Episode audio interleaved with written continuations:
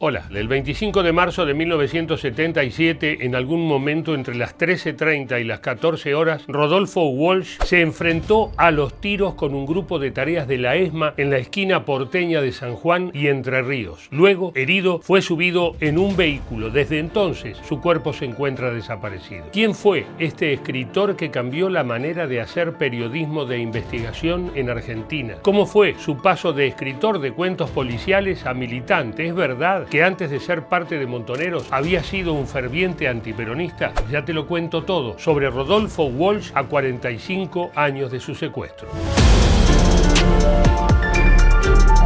Rodolfo Walsh nació el 9 de enero de 1927 en Choelechuel, provincia de Río Negro. Se crió en el seno de una familia conservadora de ascendencia irlandesa y a los 13 años dejó la Patagonia para hacer la secundaria en Buenos Aires, en un colegio pupilo de curas irlandeses. Rápidamente se metió en el mundo de la literatura y el periodismo. A los 17 años empezó a trabajar como traductor y enseguida publicó sus primeras notas periodísticas movilizaciones de jóvenes. El año 45 es el año en que se configura la candidatura presidencial de Perón, en que se discuten muchas cosas. En 1953, Walsh publica su primer libro, Variaciones en Rojo, una colección de relatos policiales que marca el pulso de sus intereses en ese momento. Dos años después, su hermano Carlos, que era oficial de la Marina, participa de los bombardeos a Plaza de Mayo contra el gobierno de Juan Domingo Perón. En septiembre de 1955, Perón fue derrocado por la autodenominada Revolución Libertadora y ese hecho iba a cambiar para siempre la vida de Rodolfo Walsh. El Walsh de los comienzos era un escritor acomplejado,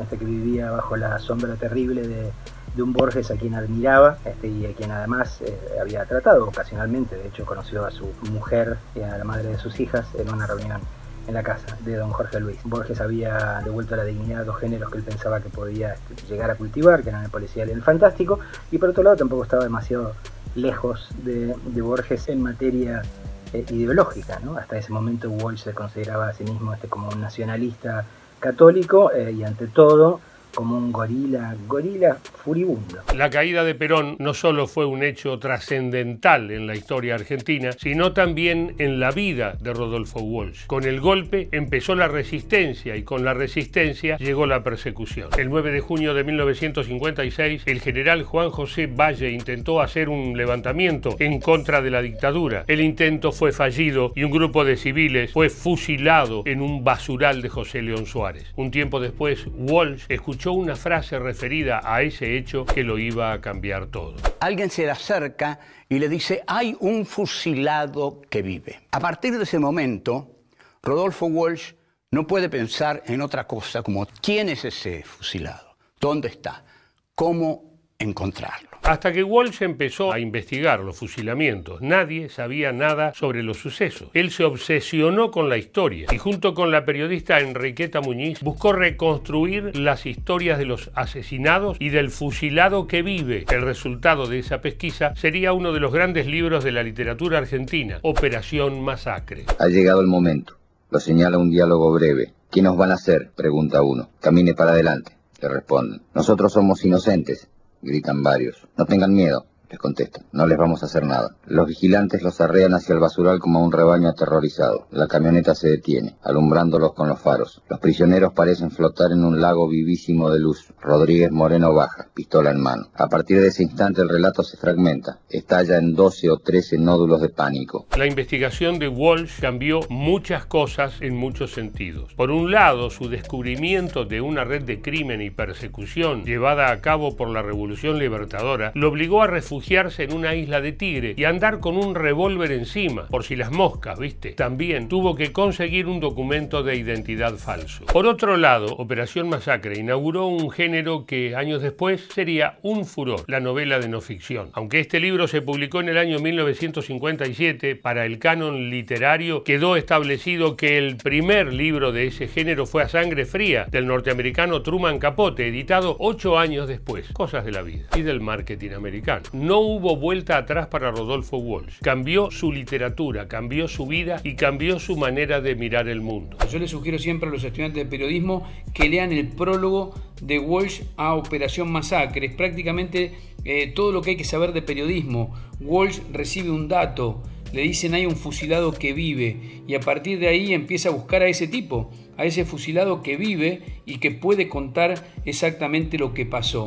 Claramente es la premisa del periodismo de investigación. Un dato, chequearlo, confirmarlo y contarlo. Y además contar algo que el poder no quiere que se sepa. Esa es la definición más clara de periodismo de investigación. Pero lo hace con los recursos de la literatura. Y ahí uno entiende por qué estamos hablando de un género literario, la no ficción, que prácticamente en el mundo inaugura Walsh eh, un poquito antes incluso que Truman Capote. De escritor de cuentos policiales pasó a escritor de investigaciones comprometidas. De antiperonista furioso a no soportar la injusticia. A mediados de 1959 se instaló en Cuba. La revolución de Fidel Castro había ocurrido unos meses antes. En la isla Walsh fue uno de los fundadores de la agencia de noticias Prensa Latina que buscaba combatir la propaganda norteamericana contra la revolución cubana. Estuvo a cargo de los servicios especiales del Departamento de Informaciones y entonces hizo algo increíble que le salvó la vida a miles de personas. Él saca un cable de Associated Press que le llama profundamente la atención, que es un cable que viene con columnas de cifras.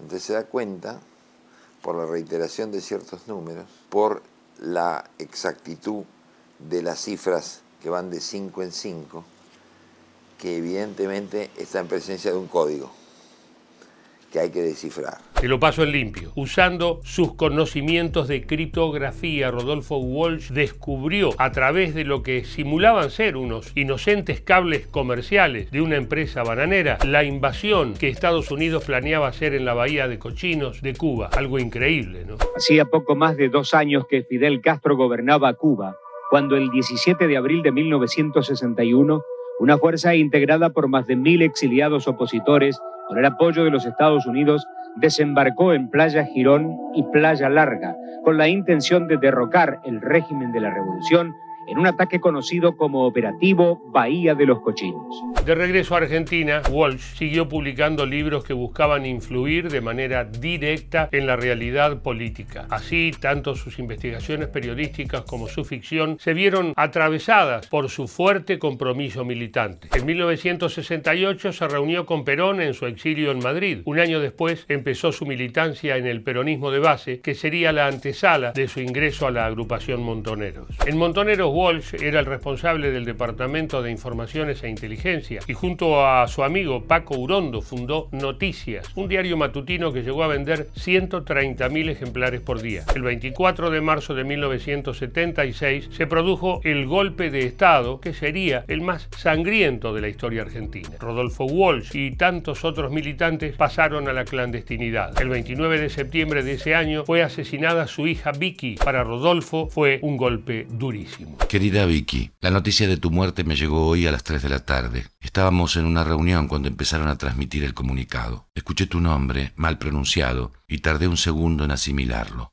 Maquinalmente empecé a santiguarme como cuando era chico. No terminé con ese gesto. El mundo estuvo parado ese segundo. Después les dije a Mariana y Pablo, era mi hija.